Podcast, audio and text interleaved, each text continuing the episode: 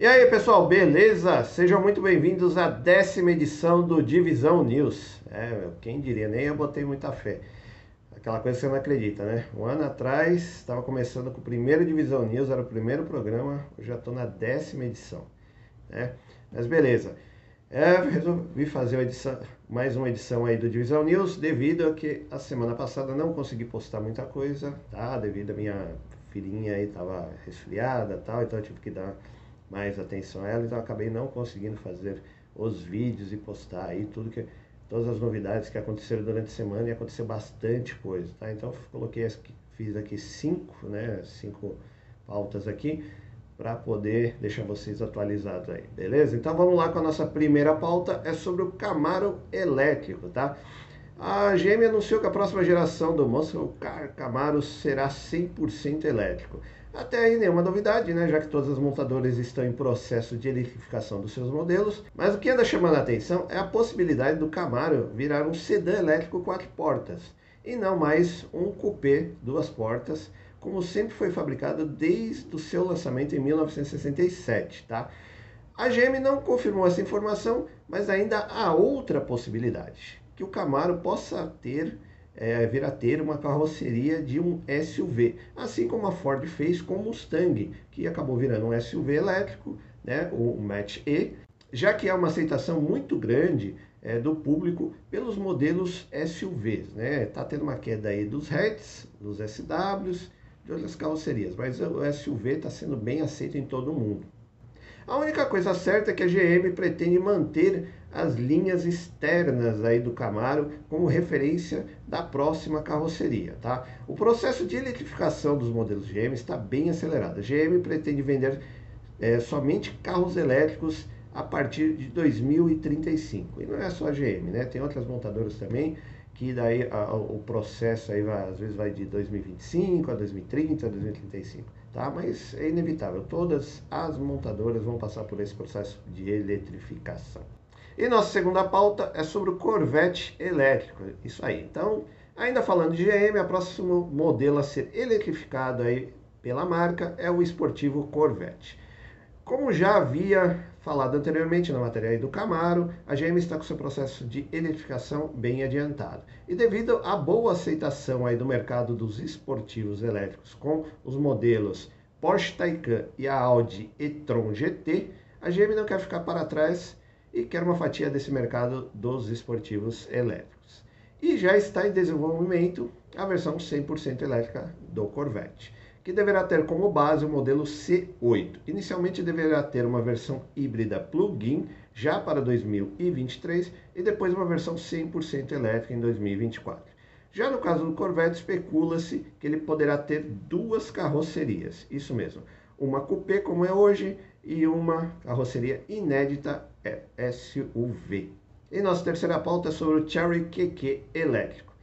Ah, na última semana, a Cherry apresentou um teaser do seu próximo lançamento, que se chamará EQ1 ou QQ Ice Cream, como é chamado lá, no, lá na China, no Japão, que deverá ser o mini carro elétrico urbano. E como foi divulgado apenas um teaser de lançamento, não se tem muitos detalhes. Mas o que já se sabe é que o mini, o mini carro elétrico terá uma carroceria de alumínio, acabamentos em plástico, teto em vidro e também acabamentos internos em couro sintético, painel, digita, painel e multimídia digitais.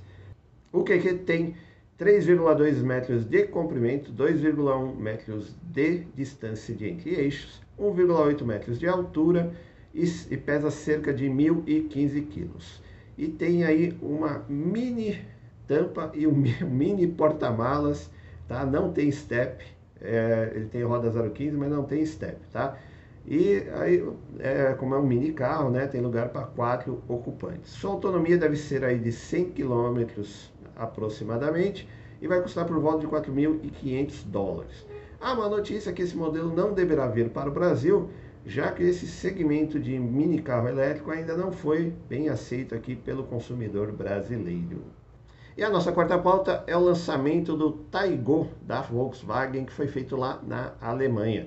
Esta semana a Volkswagen realizou o lançamento do SUV Coupé Taigo na Alemanha. O Taigo, na verdade, é o nosso Nivus, tá? O Taigo, ou Nivus europeu, ele é praticamente igual ao modelo que é vendido aqui no Brasil.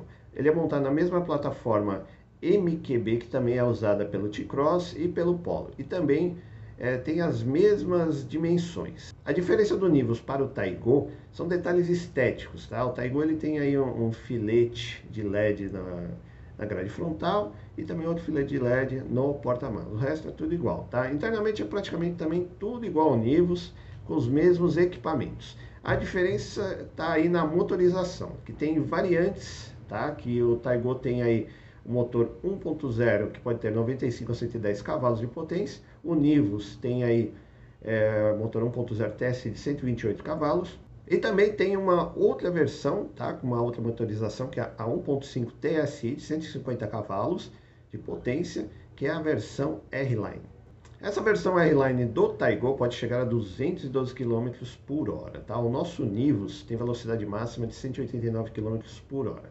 Tá? Mas o grande destaque dessa notícia, na verdade, é que você não, não, é, não é sempre que um carro é lançado primeiro na América Latina e depois na Europa. Né? Isso realmente não acontece toda hora. O último grande caso que eu lembro foi o Ford EcoSport. Né? Então, isso vale a pena destacar sim. E nosso quinto e último destaque é uma curiosidade aí sobre a Toyota. A Toyota ela está proibindo seus compradores de revender os, os carros. É isso mesmo, coisa estranha, né? Mas eu vou dar, explicar isso para vocês.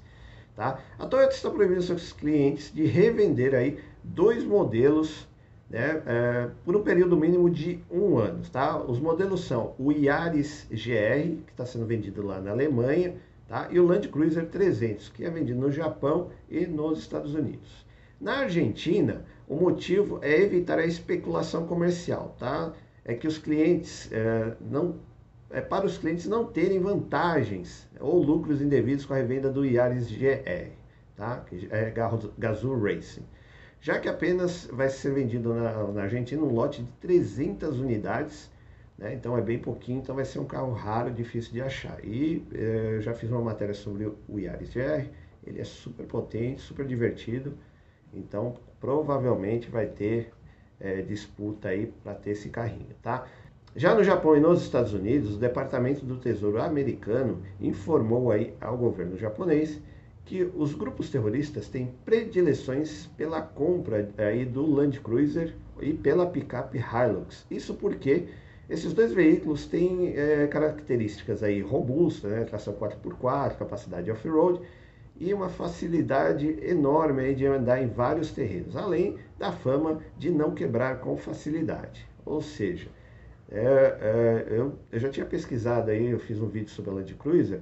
A Land Cruiser vende pra caramba no Oriente Médio, tá? Não só a Land Cruiser, não só a Hilux Pickup, mas o SW4 também, que é o, o SUV da Hilux, tá?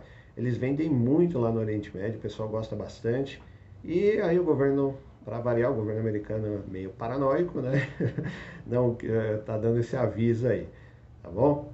Então, se você quiser comprar um Yaris GR ou uma Land Cruiser 300, você terá que assinar um termo de comprometimento e responsabilidade que não irá revender o seu veículo por um período de 12 meses.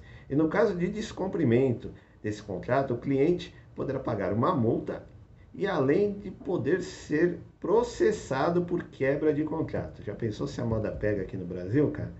Vixe Maria. Então, beleza, pessoal. Essas foram os cinco destaques aí da semana. Teve muita coisa que aconteceu essa semana, muito lançamento, muita informação. Vou tentar passar aí para vocês, tá? Algumas coisas durante essa semana. E se eu ver que acumular de novo, eu faço mais um Divisão News aí com resumo de tudo que aconteceu nessa semana. Beleza, pessoal? Então, obrigado mais uma vez. E já sabe, se não é inscrito no canal, considere se inscrever, ativa o sininho, deixa o like. Até a próxima. Valeu!